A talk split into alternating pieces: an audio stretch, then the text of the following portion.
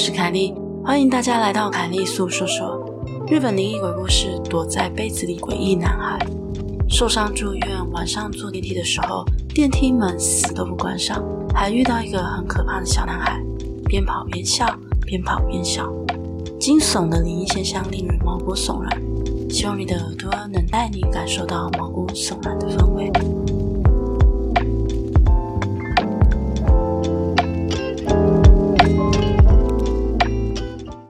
嗨嗨，大家，我是凯莉。在节目开始前，想告诉你一个小秘密。现在赶快往下拉看资讯栏。如果你很喜欢这期节目，可以点留言连接，留下五星评论，告诉我你在想什么。也可以抖内请我喝杯咖啡哦，感谢你。故事开始喽。今天要讲的是我一个完全没有灵异体质的朋友脚受伤入院时实际体验。他住院的医院是间还蛮大的医院，他住在医院的三楼。那个医院在每层楼都各有设置一个吸烟区，但晚上及半夜规定只能使用一楼大厅旁的吸烟区。那天半夜他又想抽烟，所以他就把烟放在口袋，想说顺道喝点什么好了，就又放了五百元到口袋里。就这样，他慢慢的走到了走廊末端的电梯。他看一看电梯的楼层显示，一台停在一楼，而另外一台停在六楼。他按了电梯的按钮，六楼的那一台下来了。于是他就搭了那台到了一楼，然后去吸烟区的途中，在自动贩卖机买了一百二十元的咖啡。就这样，他在吸烟区里面边抽烟边喝了一下他的饮料。过了一阵子，他觉得差不多了，就打算要回病房了。他又慢慢的走着走着，走到一楼末端的电梯时，他发现电梯一台在一楼，而另一台又是停在六楼。这个时候，他突然觉得有点奇怪，明明是这样的深夜，电梯怎么会有人搭到六楼呢？不过他也没想那么多，于是就按下按钮等着电梯来。可是很奇怪的是，一楼的电梯没有开门，而是六楼的电梯下来了。他心想：“诶，这是怎样啊？一楼也有电梯停着啊，为什么他没开呢？”虽然是这么想，反正也只到三楼，他也没有另外多想什么，就在那边等待的时候，电梯就从六楼下来。门开了以后，他进了电梯，按下三楼的按钮，一楼、二楼、三楼，三楼到了，可是电梯却没有停下来，电梯又继续往上。五楼、六楼，叮，电梯门开了。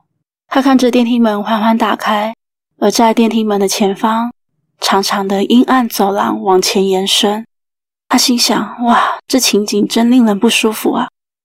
所以他马上按下关门钮以及三楼的按钮，等着门关上。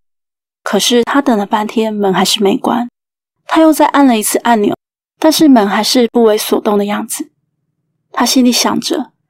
这是怎样啊？怎么回事啊？就在这么想的同时，他听到了这样的声音。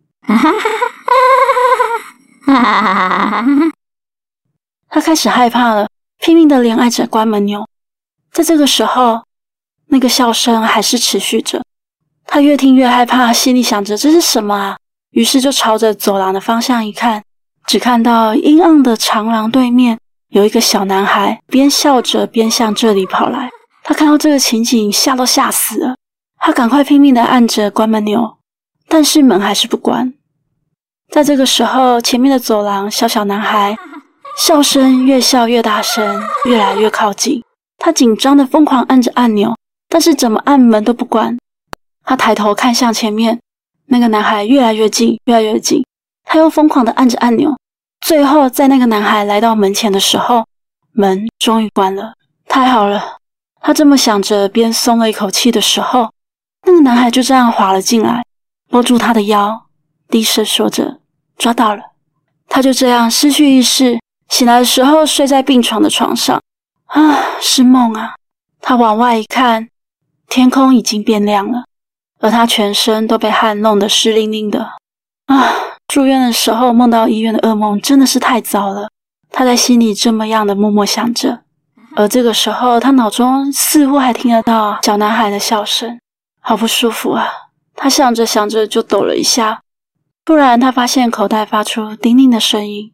他摸摸口袋，诶，居然是三百八十元诶！他心想：我真的是有去买咖啡，这表示他确实有下去一楼吧？可是为什么他没有回来的记忆呢？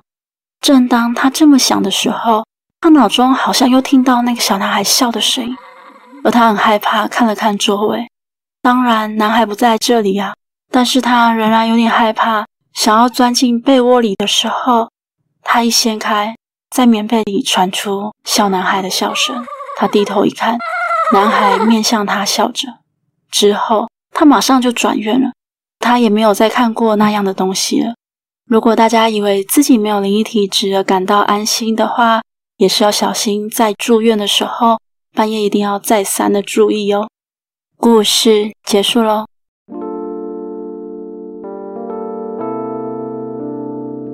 今天的节目就到这里喽，欢迎在 First Story 的留言区留言给我，也可以到 YouTube 或是 FB 粉专找我。下次你想听听什么故事呢？我们下次见喽。